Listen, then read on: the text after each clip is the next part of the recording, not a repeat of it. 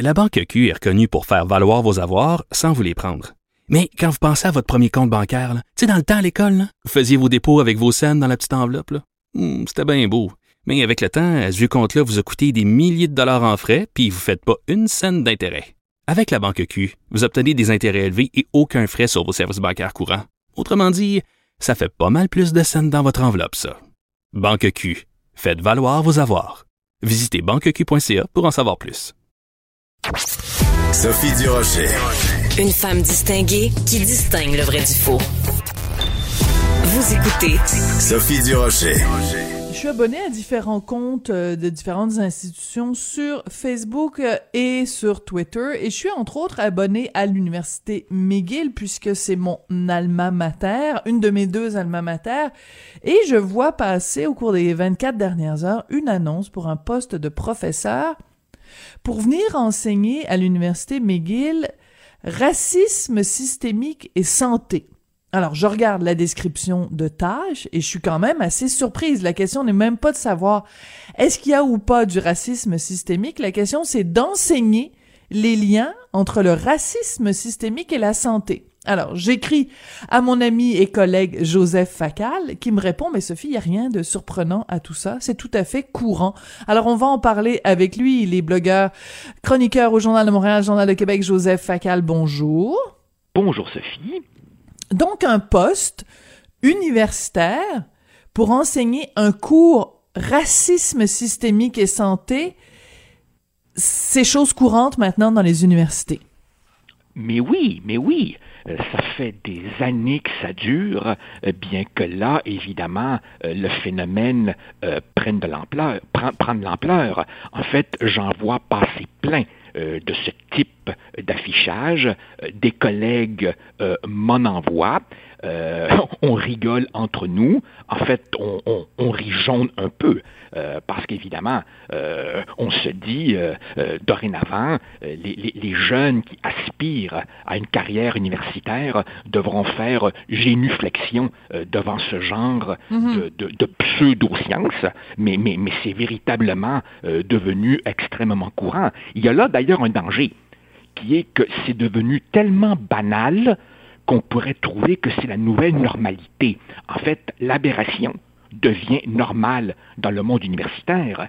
Si je peux me permettre, Sophie, il y a quelques semaines, euh, j'avais commis euh, une chronique euh, dans le journal où je disais à nos lecteurs, vous auriez tort de penser que seulement les sciences humaines euh, ou les études littéraires euh, sont voilà. par ça. Cela débarque aussi dans les sciences dites exactes. Et j'avais cité le cas de trois chercheurs de l'Université Concordia qui, eux, avaient reçu en 2019 163 000 dollars d'un organisme fédéral pour décoloniser la physique qui était jugée oui, trop... vrai. non, mais c'est vrai, trop blanche, trop pleine de préjugés coloniaux. Et j'ai retrouvé, pour les besoins de notre petite conversation, une citation où euh, l'une des trois boursières disait, et je cite, We are finally gaining momentum in elevating indigenous knowledges as equally valid to Western science. Autrement dit, pour elle, le savoir en matière de physique est occidental. Newton, Galilée, Einstein, tout ça, ce sont juste des vieux mâles blancs. Et le savoir autochtone est également valide dans ce domaine. On ne parle pas ici de spiritualité, on ne parle pas d'expression artistique, on ne parle pas de gouvernance locale, on parle de physique. Et je pourrais aussi, par exemple, longuement te parler de ce qui se passe maintenant aux États-Unis dans l'enseignement des mathématiques, où on nous dit que les mathématiques traditionnelles sont porteuses de suprémacisme blanc. En quoi? Par exemple, en insistant sur la bonne réponse, ou en insistant sur le fait que Pitou doit corriger les erreurs qu'il a faites dans l'équation. Alors on est véritablement en train maintenant de s'en prendre euh, on, est au-delà, si tu veux, des gender studies, des black studies, tout ça. Là. On s'en prend maintenant aux sciences dites pures. Ouais. Alors, je veux juste lire le reste du, de, du de la description du poste. C'est quand même donc le département d'épidémiologie, de biostatistique et de santé au travail qui sollicite les candidatures de personnes possédant une expertise de recherche en épidémiologie des inégalités raciales une expertise de recherche en épidémiologie des inégalités raciales. Et un petit peu plus loin dans la description, on dit le racisme systémique en Amérique du Nord et ailleurs dans le monde nuit à la santé à travers les nombreuses expositions physiques, sociales et économiques négatives qui s'accumulent tout au long de la vie. Des recherches concrètes pour lutter contre ces inégalités systémiques auront un impact considérable sur la santé publique, etc., etc. Euh, on souhaite à l'université renforcer notre expertise en matière de racisme systémique. On souhaite renforcer notre expertise en matière de racisme systémique. En tout cas, écoute, je lis ça, là, émanant donc du département d'épidémiologie, de biostatistique et de santé, et je me dis, ben, euh, comment les, étudiants qui vont euh, aller étudier là peuvent, après ça, avec leur libre arbitre, décider si oui ou non, il existe du racisme systémique au Québec, euh, au Canada et dans le monde, on leur donne la réponse. On leur dit, il n'y a pas deux façons de voir les choses, il n'y a pas de débat à y avoir, il n'y a pas de, de discussion. Voici la réalité. Ceci est mon corps, prenez et mangez-en tous. Voilà, exactement, tu viens de le dire. Dans les euh, idéologies, il y a toujours une dimension religieuse. Le dogme, par définition, c'est du croix ou meurt. Cela dit, ce qu'il faut voir en dessous de ça, c'est que derrière ce qui apparaît en fait comme un combat, si tu veux, également vertueux et absurde, il faut aussi bien voir la monumentale hypocrisie qui est que là-dedans, des gens ont vu en fait un filon payant. Il y, a là, il, y a, là, des occasions d'affaires, tu comprends? Tu peux bâtir une carrière universitaire sur ces niaiseries, tu peux obtenir des, des, bourses euh, pour financer tes recherches sur ces absurdités, pour ne rien dire, par exemple, de tous ces gens qui, s'improvisant experts en la matière, donne maintenant des séances de formation obligatoires aux fonctionnaires, dans les universités, dans les, dans les, dans les cégeps. Alors évidemment, moi, personnellement, euh, j'imagine que euh, quand quelqu'un de 40 ou, ou, de 50 ans est soumis à ce genre de niaiserie, un peu, il va rire sous cap. Mais, comme tu l'as souligné, quand tout ceci est enfoncé année après année après année à des jeunes, souvent en partant de l'école primaire, ben là, on a affaire à véritablement un lavage de cerveau qui fera en sorte que, quand ces jeunes arriveront à l'université, probablement qu'ils ne mettront même plus en question ce dogme. Ils l'auront ingurgité. Ils auront avalé, si tu veux, l'appât, l'hameçon, la ligne et la canne. Et ils vont donc faire partie de cette idéologie qui dit croix ou meurt, c'est-à-dire que le simple fait, et ça c'est une chose dont tu parles et dont Mathieu Bock-Côté parle régulièrement, le simple fait de se questionner ou de et Paul Saint-Pierre Plamondon l'a fait de façon exemplaire l'autre jour à tout le monde en parle, c'est que c'est rendu tellement une vérité que le simple fait de se questionner sur ce racisme systémique t'attire des accusations de raciste. Si tu n'es pas d'accord avec le fait qu'il y ait du racisme systémique, t'es raciste. Donc, est-ce que c'est ça qu'on prépare à l'université McGill? C'est complètement hallucinant. Moi, je trouve ça absolument. Euh, mais, mais, mais, mais, mais, mais, Sophie, il n'y a pas que McGill. Euh, euh, au début, au début, on pouvait avoir le sentiment d'une sorte de clivage entre les universités anglophones euh, et francophones. Et il est vrai que jusqu'à un certain point, les universités euh, francophones résistent encore un peu. Mais si tu examines euh, attentivement, on voit à l'UCAM, à l'Université de Montréal, ce genre d'approche en train de se répandre. et ce que beaucoup de gens ne notent pas, d'ailleurs, c'est la monumentale contradiction qui a au cœur de cela Et la contradiction, la voici, c'est que, par exemple, on s'en prend euh, aux récits historiques, on s'en prend à la physique, on s'en prend aux maths, on s'en prend à la littérature parce que l'écrivain est un vieux mâle blanc. Et l'idée derrière ça, c'est qu'évidemment, la vérité objective, le savoir universel n'existe pas. Ce mhm. qu'on nous présente comme culture universelle, c'est en fait un pouvoir blanc, mâle, occidental, colonial, et donc on peut le déconstruire. Il n'y a pas de vérité absolue, tout n'est que relatif. Mais en même temps, si tu dis à ces propres gens-là, ah ben votre propre idéologie, pourquoi elle serait une vérité? Pourquoi je ne pourrais pas, moi, mm. la déconstruire? Ah ben là, c'est dangereux pour ta carrière. Autrement dit, leur vérité est absolue. La vérité des autres n'est que relative et peut être déconstruite. Ouais. Alors, je veux absolument qu'on parle de ta chronique ce matin. Tu y as fait un petit peu allusion. J'avoue que ton titre est assez accrocheur. La gauche se suicide sous nos yeux. Je vois que c'est un texte qui est très, très, très populaire sur le site euh, du journal. Et tu cites plusieurs exemples à l'appui de ta, de ta, de ton affirmation quand même assez euh, percutante. Et entre autres, tu fais référence donc à, ce texte de Richard qui lui-même faisait référence à un texte de Toronto Sun. Bref, cette formation euh, obligatoire pour les fonctionnaires fédéraux où on leur enseigne que l'objectivité est un exemple de suprématie blanche. Et je veux juste attirer ton attention sur quelque chose. Donc, Richard a écrit cette chronique-là où il parlait du lavage de cerveau imposé aux fonctionnaires et il a mis une capture d'écran de cette formation que les gens sont obligés de suivre. Et même Richard avait pas vraiment vu. Donc, j'invite les gens à retourner voir sur le site du journal on met parcours d'apprentissage dans le cadre de la lutte contre le racisme. Il y a deux individus, il y a une femme et un homme. Et la femme, elle porte le hijab. Donc, dans la tête de ces gens-là, un homme, c'est un homme, lui, il n'y a pas de caractéristiques parce que les hommes, c'est juste des hommes. Et la femme porte un voile. On est en train de, de, de dire l'idéal féminin ou le modèle féminin, c'est quelqu'un qui porte un voile.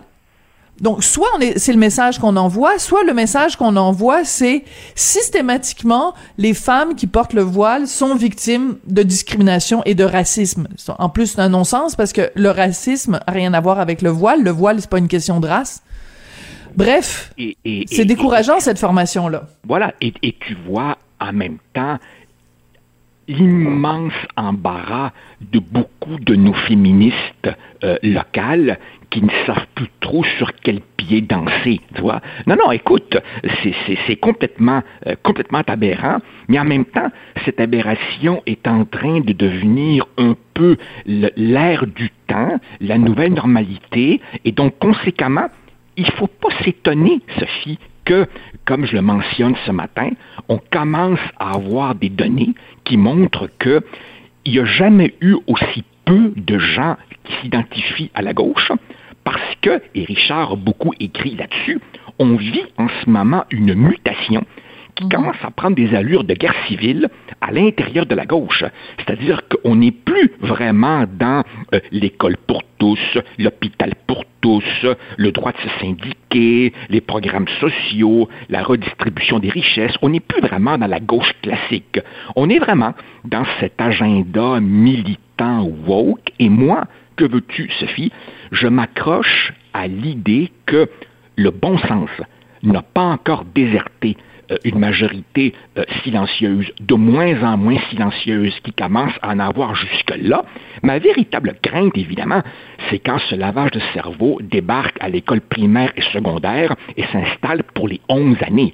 Je suis convaincu, tu vois, que si tu examines, par exemple, l'opinion de nos étudiants, euh, par exemple de cégep, qui ont traversé le cours ECR, ils sont mhm. probablement à l'unanimité convaincus que la loi 21 est profondément raciste. Tu vois?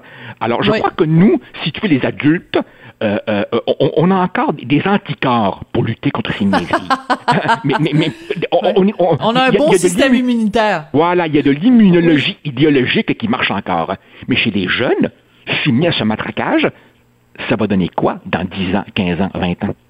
Ouais, excellente question. Et parlant de la loi 21, justement, et de cette attitude bah, avec, euh, envers la loi 21, écoute, le NPD, bon, évidemment, à la dernière minute, ils, ils ont retiré ça des résolutions euh, qui devaient être discutées euh, lors de leur congrès qui avait lieu en fin de semaine passée. Mais dans les premiers jets, dans les premiers brouillons, si tu veux, des résolutions, il y avait une résolution complètement hallucinante concernant la loi 21 sur la laïcité, euh, qui proposait que le NPD non seulement euh, le, le, la dénonce, mais euh, le, s'y oppose, euh, et euh, qui faisait un lien dans le préambule, attendu que le NPD s'est toujours opposé au suprémacisme blanc, comme on en a fait la preuve pendant la Deuxième Guerre mondiale, quand on s'est opposé à l'internement des euh, ressortissants japonais. Donc, on faisait un lien clair entre la loi 21 des camps d'internement des citoyens canadiens qui ont été privés de leurs droits, qui on a confisqué leurs entreprises, et euh, le suprémacisme blanc et la loi 21. C'est quand même ça, c'est puant de la part du NPD. en tout cas. Et dire, dire, dire que le NPD avait pris pied au Québec, et avait une occasion historique de devenir véritablement un parti avec des racines partout. Là, vraiment, pour, pour, pour, il n'y a pas plus belle façon de, de, dire on est en train de faire une croix sur le Québec. Hey Sophie, pendant que nous sommes là, est-ce que tu me donnes 45 secondes pour faire un ben petit coq à l'âne? Alors, alors, juste pour te raconter, samedi dernier, les enfants euh, m'invitent euh, au musée des Beaux-Arts pour aller voir Jean-Paul Riopel. Ah, c'est magnifique. Ouais. C'est magnifique. C'est un immense hommage de notre mm. plus grand peintre à l'art autochtone. D'ailleurs, en passant, pour la sécurité au musée des Beaux-Arts, j'ai été très impressionné. Bon, nombre, mm. nombre de gens contrôlés, masques et tout, mais enfin, peu importe. Il reste que Riopel, donc, s'inspire de l'art autochtone et tout au long des salles, je me demandais comment ils vont nous faire le coup de l'appropriation culturelle. et on était rendu vers la fin et là, je suis tombé sur le panneau explicatif que j'attendais, où on nous explique évidemment que dans son temps, Hein? Riopel faisait de, faisait de l'appropriation une sorte de stratégie de dialogue, mais qu'aujourd'hui, évidemment, en 2021, ce serait éminemment discutable. Alors, je me disais, à quel moment ils vont nous mettre la petite capsule de wokisme dans cette exposition par ailleurs extraordinaire? Ne désespérez pas, elle arrive à la toute fin, la petite morale, le petit catéchisme, il était là. Oui, ben surtout qu'on connaît les orientations que, que le musée est en train de prendre, c'est assez clair. Mais euh, je te dirais pour conclure quand même que euh, cette exposition euh, pour moi était quand même m'a ouvert les yeux. Écoute, il y a un moment donné, il y a une vitrine où il y a toutes sortes de masques autochtones avec bon des, des en, bois avec des, des, des, têtes d'animaux, d'oiseaux. Et je regardais dans cette salle-là, il y avait à ma droite des riopelles, à ma gauche des masques autochtones. Et je me disais, je me suis posé la question, je me suis dit, cette ce chef-d'œuvre devant lequel je suis, le nom de, de, de l'artiste qui a fait ça n'est pas connu. Et pourtant, le nom de Riopelle est sur toutes les lèvres. Or, en termes de chef-d'œuvre, ce que j'ai devant moi est aussi important que l'œuvre de Riopel. Et donc, je trouve que ça provoque quand même une réflexion euh, extrêmement importante. Écoute, Joseph, on va se quitter là-dessus. On va se quitter là-dessus. Donc, on encourage tout le monde à aller voir l'exposition. Ah ceux qui le peuvent, en tout cas, ceux qui peuvent se déplacer, euh, parce qu'on n'a pas le droit de se déplacer d'une zone à l'autre. Merci beaucoup, Joseph. Et puis, euh, ben, j'ai des j'ai déjà, déjà hâte à notre prochaine discussion de jeudi. Merci. Moi aussi. Au revoir. Joseph Facal, qui est chroniqueur blogueur au Journal de Montréal, Journal de Québec.